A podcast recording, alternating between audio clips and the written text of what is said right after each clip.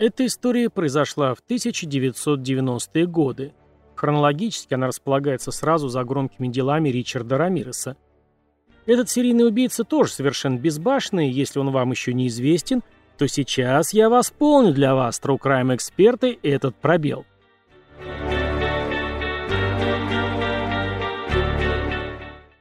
Всем добрейшего денечка, меня все еще зовут Евгений, под ником Пожилой Ксеноморф я озвучиваю аудиокниги, перевожу и озвучиваю документальные True Crime сериалы. Все это можно найти по общей ссылке в описании. Например, сейчас в работе сразу пара свежайших сериалов 2023 года «Убийцы, пойманы на камеру» и «Женщины в камере смертников».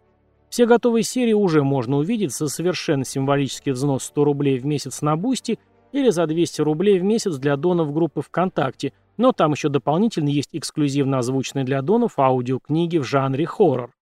Новая серия минимум раз в неделю. А в телеграм-канале и в открытом доступе группы ВК выкладывается раз в неделю по мере готовности серия увлекательного сериала «Самые жестокие тюрьмы мира». Не отказывайте себе в визуальных удовольствиях. Заходите и смотрите.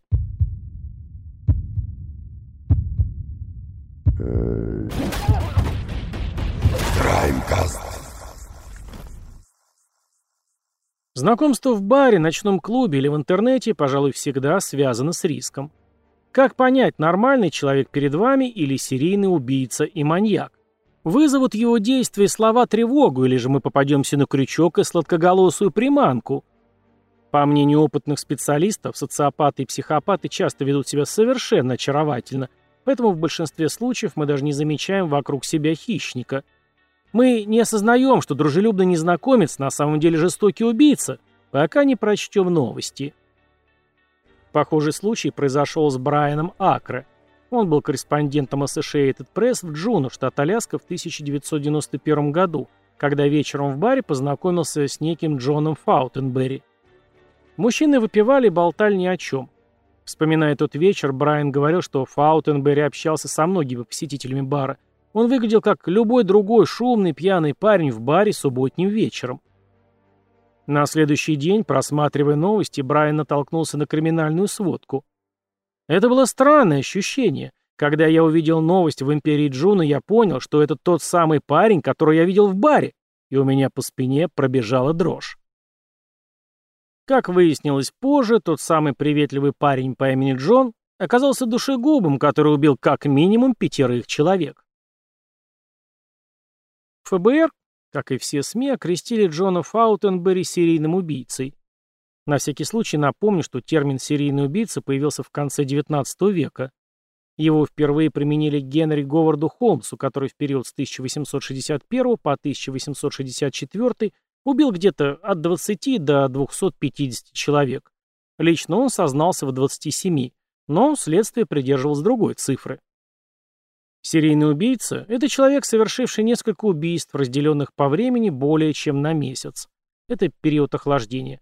Точное количество жертв, являющееся минимальным для установления факта наличия серийного убийцы, в разных источниках различается. По мнению одних, минималкой для серийника являются три убийства. ФБР же определяет серийность как два или более убийств, совершенных как отдельные случаи, обычно, но не всегда единичным злоумышленником-одиночкой – или, включая существенные характеристики, минимум два убийства. Мотивацией для людей, становящихся серийными убийцами, служит непреодолимое патологическое стремление удовлетворить свои извращенные желания. Многие серийные убийства влекут за собой половую связь с жертвами, но опять же ФБР отмечает, что причиной пробуждения серийного убийцы может стать гнев, финансовая выгода или просто привлечение к себе внимания. Убийства могут быть спонтанными или подготовленными, как и жертвы могут иметь нечто общее, расу, внешность, пол, возраст и тому подобное, а могут не иметь, как в случае конкретной сегодняшней истории. Джон Джозеф Фаутенберри за 4 месяца убил по меньшей мере пятерых человек в четырех разных штатах. Он не знал этих людей, не испытывал к ним сексуального влечения. Ему просто от них было что-то нужно. В одном случае деньги, в другом автомобиль, в третьем и то и другое. Джон просто убивал человека, забирал нужную вещь и двигался дальше, пока у него не возникала очередная материальная проблема, которую он решал самым удобным для себя способом. Сам Фаутенберри не любил, когда его называли серийным убийцей и сравнивали с Тедом Банди.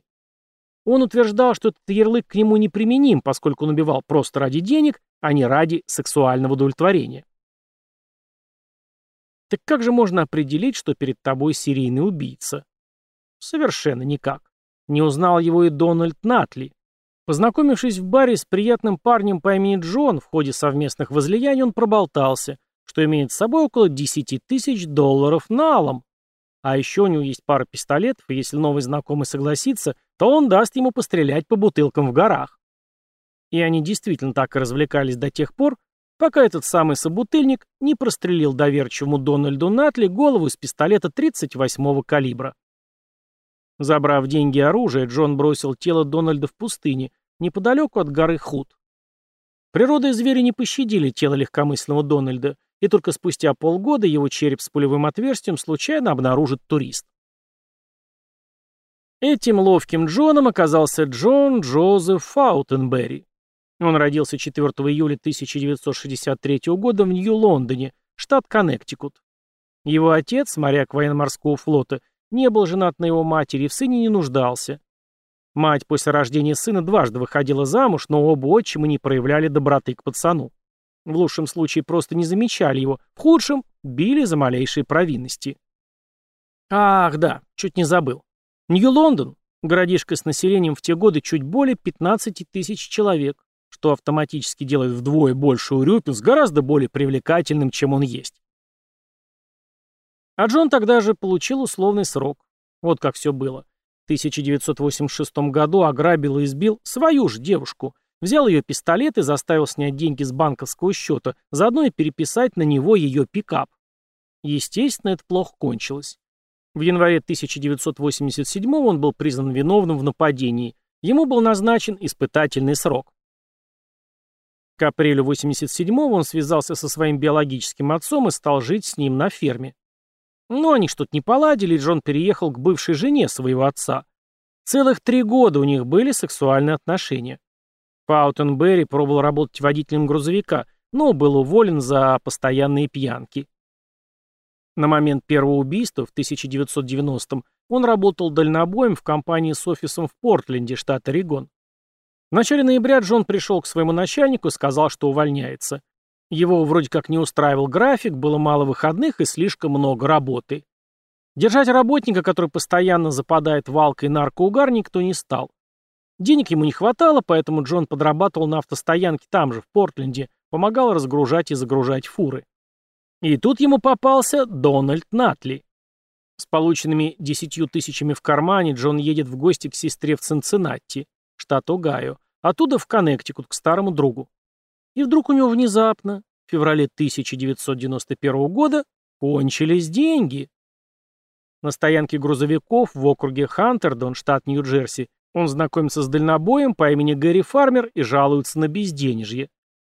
Тот по-братски предлагает Джону еду и немного бензина в обмен на секс.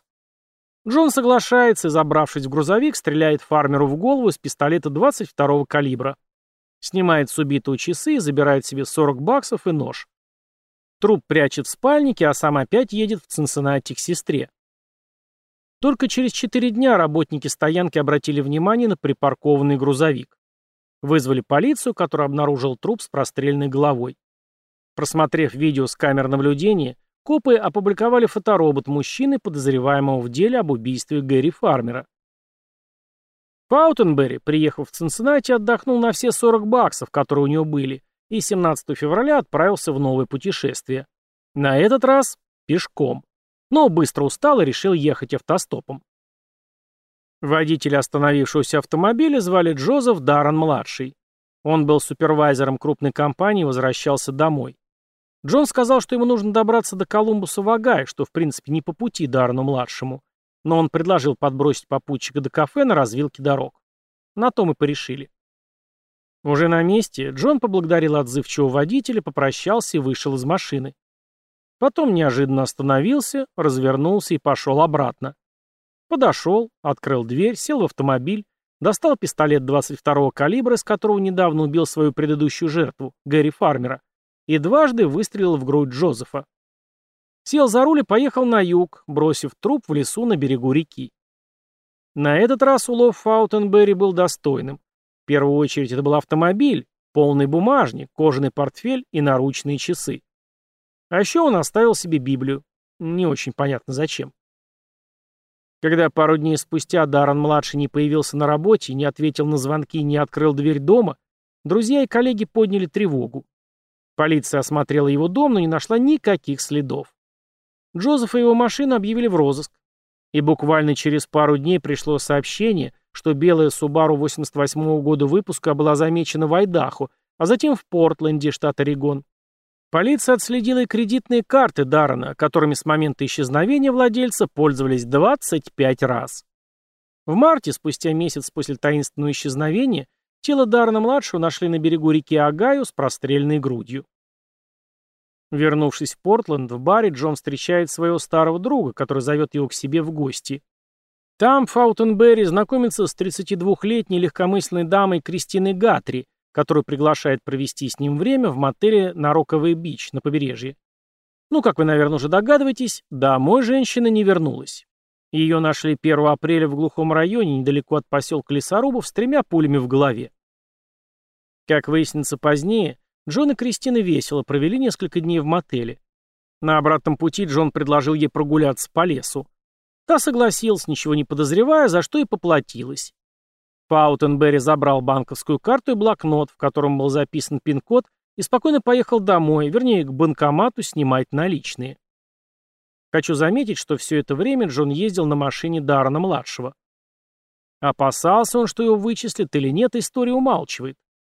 Спустя неделю после убийства Кристины Гатри, пока еще не закончились деньги, Фаутенберри приехал в аэропорт, оставил белую Субару на парковке, купил билет до Джуна, что на Аляске, и помахал всем ручкой в иллюминатор. На Аляске Джон устроился на работу на рыболовецкое судно. Все вечера проводил в баре.